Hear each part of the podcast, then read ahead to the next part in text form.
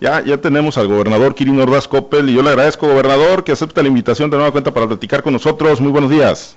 Pablo César, qué gusto saludarte, buen día como siempre y saludos a todos. Gracias, gobernador. Hoy ya platicábamos sobre pues, el Acuerdo Nacional por la Democracia al que están convocados los gobernadores. ¿Usted se queda a atender a Miguel Torruco en, el tema de turismo en Sinaloa?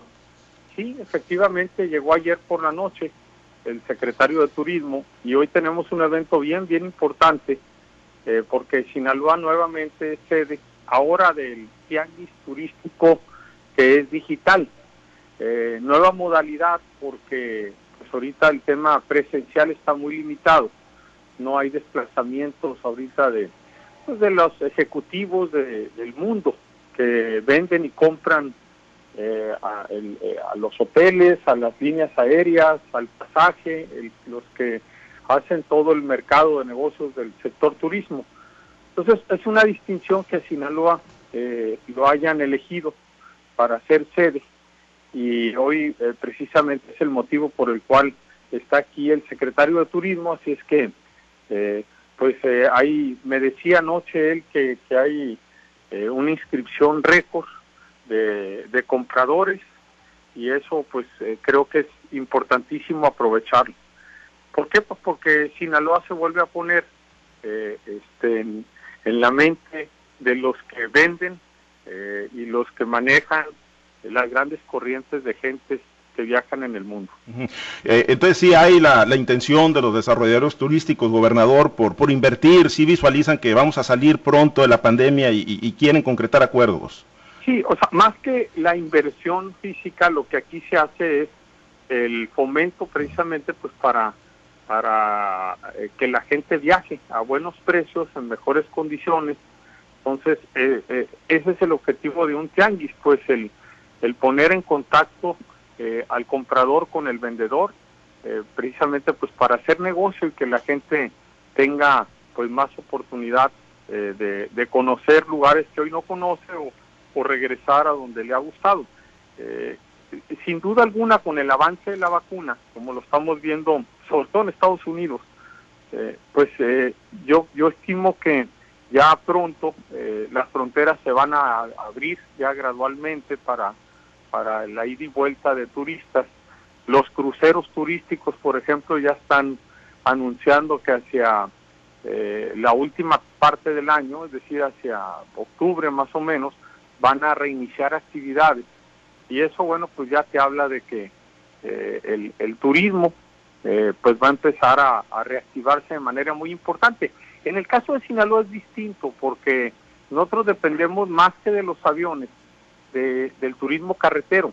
Y eso, bueno, pues es lo que ha hecho que, que destinos turísticos, por ejemplo, bueno, el más importante del estado, que es Mazatlán, pues si tú vas y lo visitas los fines de semana tiene muy buenos niveles de ocupación y eso, bueno, pues habla de que a diferencia de los cabos o de Cancún, que dependen más de las líneas aéreas, pues veamos una recuperación mucho más rápida aquí en, Sinaloa. Así es que eh, eh, es motivo de comentarios, ayuda mucho el tema de la seguridad, de que Sinaloa esté eh, dentro del país entre los estados más seguros y eso, bueno, pues voltean, llama la atención, vienen, se encantan, los cautivamos y eso pues está lográndose pues a base de, mucho trabajo y de seguir embelleciendo eh, las bellezas naturales que tenemos, los destinos que tenemos, la atractividad, por eso eso es eh, eh, al final lo que provoca, lo que genera son dos cosas,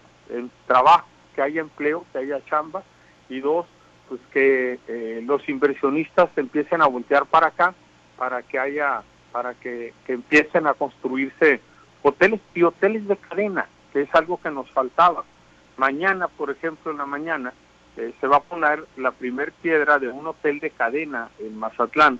Eh, ¿Y eso qué significa? Bueno, pues que al venir ya una cadena van a empezar a dejarse venir otras, se va a elevar eh, pues la oferta, o sea, el que haya más competencia, mejores niveles pues de desarrollos y, más vuelos, así es que eh, eh, creo que nos atrasamos durante muchos años, estuvimos muy parados, muy estancados y ahora pues está viendo un repunte importantísimo eh, este, para todo lo que es la inversión y más en una época tan difícil como la que estamos viviendo, pues el turismo es una gran es una gran puerta, es una gran ventana de oportunidad, pues para que haya dinero circulando y que haya este, mejores oportunidades para los sinaloenses. Eh, y bueno, va a ser, ya lo decía gobernador, digital, virtual, eh, pero bueno, pues ya demostraron también aquí en Sinaloa, ¿no? Ya que se pueden organizar grandes eventos de esta índole como en el 2018, gobernador. Claro, pues imagínate, hemos hecho el mejor tianguis turístico de la historia de México. Este, y nadie eh, se lo imaginaba, la imagen que había nuestra era muy distinta a la que ahorita hay. Y es en lo que hemos trabajado, en cambiar ese estigma que nos hizo daño por tantos años, pero que ahorita eh, eh, se habla de un Sinaloa en crecimiento, de un Sinaloa en paz, en tranquilidad, de un Sinaloa donde se come muy bien, donde lo mejor que tenemos es su gente y donde tenemos lugares pues realmente encantadores. Este, por eso algo que eh, te ha dejado todo esto es ver que tienes que estar innovando, que estar actualizando eh, los, los, destinos, el hacerlos más atractivos. El, vamos a visitar, por ejemplo, el nuevo acuario, el Mazatlán, que se abrirá en los próximos meses, que será el más importante de América Latina. Pues eso, este, ¿quién no va a querer eh, venir, conocer, eh, ver lo que hay en los mejores acuarios del mundo? Así es que eso también pues marca una diferencia de ver que las cosas están haciendo, se están haciendo en grande y se están haciendo bien. Pues hoy, hoy eh, en el sur, gobernador, ayer en el norte, ayer anduvo en el municipio de Ahome, Los Mochis, con un ambicioso programa de rehabilitación de vialidades ahí en, el municipio, en la ciudad de Los Mochis, gobernador.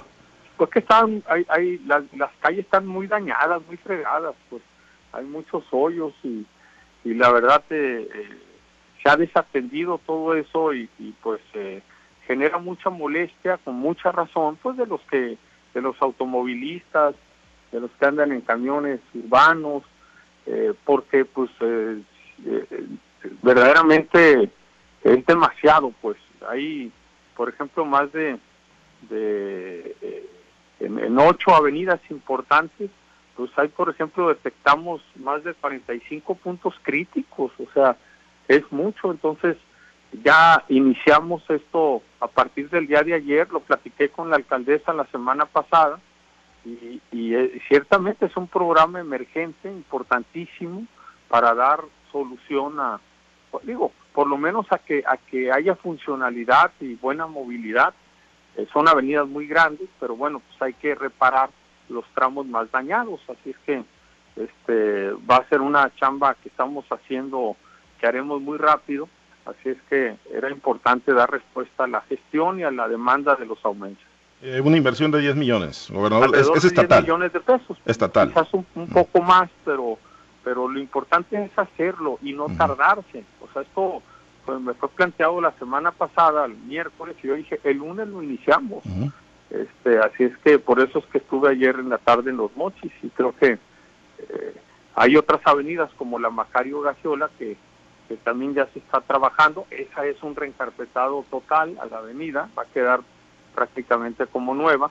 Y estamos por terminar la que está ya en, San José de Ahome, este, ese tramo carretero, eh, que es una continuación de la Mochis Ahome, que también nos tocó reencarpetar. Eh, y, dejar y que dejaremos pues en muy muy buenas condiciones. Y bueno, eh, cuando llegó gobernador, cuando ganó la gobernatura se cuestiona, ah, es que ahora pues el desarrollo va a ser nada más para el sur del estado, pero bueno, además de esta rehabilitación ha habido muchas inversiones, ¿no? Ahí en el norte, en el municipio de Ahome, en la ciudad de Los Pues mira, eh, por ejemplo, hay obras que no se ven, por ejemplo, el Tren Juárez, que era una demanda importantísima, es una obra de 250 millones de pesos, obras como el Niños Héroes, los colectores, el, Zacatecas, eh, el, eh, unos en el centro que han sido importantísimas las obras, la rehabilitación de algunas calles del centro, pero lo más importante, la, la avenida que más me hicieron énfasis en, en lo dañado que estaba, lo que pasa es que luego no se acuerda o no nos, no nos acordamos, pero acuérdate cómo estaba la Mochistopo, la Mochistopo era de asfalto y estaba, pues, como están muchas avenidas en, justamente en Mochis, le hicimos de concreto hidráulico, eh, que fueron más de 24 kilómetros, y incluso eh, le metimos iluminación al tramo de del aeropuerto este al, a, a Topolobampo que estaba totalmente oscuro. Entonces dejaste como dicen un freeway ahí muy de primer nivel y creo que eso pues marca una diferencia importante. Hemos hemos en el caso de Mochis pues pavimentado también muchas calles además de la de la remodelación del estadio de béisbol de los Cañeros, que lo hicimos pues prácticamente nuevo y que hoy es un estadio pues apto, listo para recibir, eh, eh, bueno, hasta la propia serie del Caribe, que pudiera ser, eso no, no hubiera sido posible si eh, con el anterior estadio. Entonces creo que es una combinación, hemos trabajado también mucho con el ayuntamiento de la mano, y en programas, pues, eh, sobre todo hidráulicos, en pequeñas comunidades, en esas que no se ven. Eh, eh, son obras que no, no, la gente pues están enterradas, pero pues que a la postre van a traer grandes beneficios porque ahí tienes, por ejemplo, las la, colonia está Las Maravillas, ¿no? que, que se inundaba. Eh, es Las Maravillas. Es la magisterial, creo, ¿no? Sí, bueno, es la magisterial y hay otra, este, también, sí creo que son, no sé si las maravillas, no, no, no creo que las maravillas, pero bueno, ahorita me, me recordaré la magisterial, que la, ojalá me estuviera escuchando Osvaldo, eh, para que Osvaldo López, para que me dijera exactamente, porque fue una inversión de eh, eh, muy, muy fuerte, casi de 50 millones de pesos, porque era tradicional la inundación que se da en esa colonia. Aquí está, es las mañanitas, maravilla. las bueno, fue una maravilla la obra, en las mañanitas, porque era una demanda importante y efectivamente también ahí en la en la magisterial. Así es que, eh, pues creo que lo importante, y lo dije siempre, eh, iba a ser gobernador de colonias y de sindicaturas, y para mí, pues el Estado es uno solo, y si tú volteas a cada uno de los municipios, en todos hay obra, y obra importante, sentida, este, que muchas veces le tocaría hacerlo directo a los presidentes municipales, pero por la falta de recursos de ellos, este, pues le hemos entrado a corarle y a, a trabajar de la mano para ayudar ahí a, pues a tener mejores condiciones, que es lo importante, 1500, casi 1600 calles pavimentadas con concreto hidráulico, por ejemplo, pues eso te habla de, de un enorme transformación en muchas colonias y sindicaturas y no se diga en todo lo que es reencarpetado, ¿no? De, tramos carreteros que llevamos ya más de cuatro, casi cinco millones de metros cuadrados. Y como dicen, ¿le queda agua al bule todavía para continuar con proyectos y obras, gobernador? Sí, claro, nosotros no vamos a parar, eh, como no lo estamos haciendo, por eso seguimos visitando y recorriendo el Estado, porque la demanda también no para, las necesidades son muchas y en la medida de tus posibilidades pues tienes que dar eh, respuesta y atención por lo menos a lo más prioritario. Eh, gobernador, el tema de la pesca nos vuelven a, preguntar, eh, ya lo habíamos abordado con ustedes, se hicieron anuncios importantes, van a fluir los programas y los apoyos para el sector pesquero. Claro, claro, porque pues el sector está lastimado, la gente necesita apoyo, por eso es que más allá incluso del programa de empleo temporal que, que estamos implementando, eh, ya año con año en el Estado a partir de la creación de la Secretaría de Pesca en mi administración. Eh, vamos a impulsar el programa de motores marinos, más de 500 motores, eh, que lo haremos sin el apoyo de la federación. Recuerda que antes la federación apoyaba y se hacía un esquema ahí tripartita entre el Estado, la federación y los pescadores.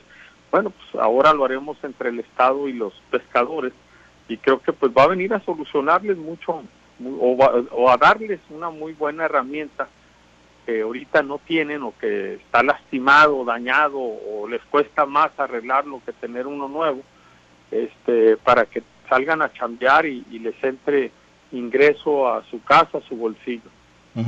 Ahora, eh, gobernador, eh, ahorita platicamos sobre, sobre este acuerdo, digo, eh, usted se queda ahí en Mazatlán a lo del tianguis turístico, pero el, acuerdo lo suscribe, entiendo, ¿no? El, acuerdo por la ya lo suscribió, yo, yo fui uno de los primeros gobernadores que, que mandé la carta, este, que es lo que marca la ley, y, y, así lo hicimos, por supuesto. O sea, mandamos una carta este, de conformidad, de estar de acuerdo, a la presidencia de la República este, porque bueno, pues es algo que, que además de que lo marca la ley, pues es bueno que se den. Y, eso es el planteamiento de muchos, ¿no? Que dicen, bueno, a ver, es necesario firmar un acuerdo de esta naturaleza cuando, bueno, ustedes rinden protesta, eh, juran guardar y hacer cumplir las leyes, gobernador. Es, es, es, un tema de buena voluntad, de mensaje político, nada más, ¿no? Porque, pues, al final de cuentas tienen ya el compromiso legal. A ver, lo, lo, dice la ley, pero qué bueno que se recalque, que se marque, que se diga y que se publicite y que se, que se haga saber. O sea, lo importante es que se cumpla y que lo hagamos porque bien lo dices, pues además eso ya está determinado por la legislación, así es que eh, si quieren que se firme, pues se firmó y si quieren publicitarlo, qué bueno que se publicite. Eh, creo que el fin es muy bueno, es muy positivo este, y creo que todos debemos estar en esa línea. Eh, pues seguramente habrá mucho movimiento, cuestionamientos, críticas, señalamientos, gobernador, al calor del proceso electoral, ya las campañas están a la vuelta de la esquina para el próximo 4 de abril. Pues sí, pero pues eso, este, que digan lo que quieran, este, están en su derecho, pero nosotros eh, siempre actuaremos como lo hemos hecho, eh, con transparencia, con apertura, este, con cercanía en la gente y, realmente viendo a los ojos a la gente, nosotros no tenemos nada que ocultar y al contrario lo que queremos es que sea un proceso que se lleve con todo el respeto, la, la civilidad, en un marco pues de total pluralidad como, como es una sociedad, como es una familia, así es que creo que hay todas las condiciones para que se lleve de esa manera y, que sea un proceso tranquilo. Dos temas que van ligados, gobernador, vacunación y pues pandemia, Semana Santa. En el caso de las vacunas, ayer usted hace un recuento, 100 mil eh, vacunas aproximadamente se han aplicado en Sinaloa, pues siguen siendo pocas, ¿no? Y en el contexto nacional, pues ya ni, ni, ni digamos, gobernador, todavía no hay manera de que se le meta más velocidad a esto. Pues mira, la verdad es que sí está lento, eh, sobre todo en las grandes ciudades, que es donde más niveles de contagio hay, pues es donde donde se necesita que lleguen y que lleguen más. Eh, hice la gestión directa con el presidente y bueno, tuvimos una muy buena respuesta la semana pasada, pero pues sí necesitamos que siga fluyendo, seguimos apelando pues a ello y, ya mandamos incluso todo lo que es el padrón de, profesores, de maestras, maestros de todo el estado para que eh, nos apoyen con ese programa especial para que ayudaría mucho porque pues son más de 70 mil, 80 mil maestros este, que, estén vacunados y a poder ya plantear el regreso gradual y presencial a clases. Y el tema de Semana Santa, gobernador, pues finalmente algunos municipios que estaban escépticos y que no querían abrir, van a, van a abrir finalmente los, los balnearios. Bueno, pues este, incluso ya lo viste hoy en la mañana, allá en México, eh, sacaron ahí un decálogo en la mañanera eh, es un tema que yo incluso platiqué con el presidente, la, apertura a las playas, eh, claro, con todo el respeto que y el cuidado que tiene que darse. Este, lo que es importante es, que es un espacio público abierto, pero bueno, tenemos que evitar aglomeraciones, concentraciones. Este, eh, creo que cada quien pues tiene que cuidarse mucho porque es, la salud de todos y estar nosotros reforzando mucho las medidas preventivas y, los cuidados, este, la supervisión, así es que la gente pues podrá con todo el cuidado pues, ir a playas este, en el marco de un semáforo amarillo este, que marca pues también algunas limitaciones, pero pero bueno, eh, creo que eh, este, cuidando bien la salud y cuidándonos cada quien, pues se puede tener una buena eh, disfrute en estos días de vacaciones. Es lo preponderante, ¿no? Que la gente se cuida también, ¿no? El, autocuidado, ¿no? Es eh, primordial. Pues sí, porque, pues, eh, no va a andar un policía atrás de cada quien, o sea, este, eh, lo hemos visto y yo confío mucho en los sinaloenses, como la gente, pues cada vez tiene más el cubrebocas, claro, también hay gente que no, que lo desafía y que no cree, hasta que no les dé, este, pero realmente pues sí es, es un virus que está y como bien decimos, todavía la vacunación va lenta, va, va despacio como dicen, así es que hay que eh, seguirse cuidando para que eh, no, no pongamos en riesgo nuestra salud y sobre todo la de los seres más queridos, cercanos y sobre todo tratándose de personas vulnerables. Muy bien. Gobernador, pues pendientes hoy ahí a la agenda en el puerto de Mazatlán, es lo del tianguis turístico y, supervisiones de obras, ¿no? Y la reinauguración de un hotel. Hoy. Totalmente, así será y, atentos y gracias por la oportunidad. Saludas a todos los sinaloenses que tengan un buen día y puro Sinaloa. Gracias.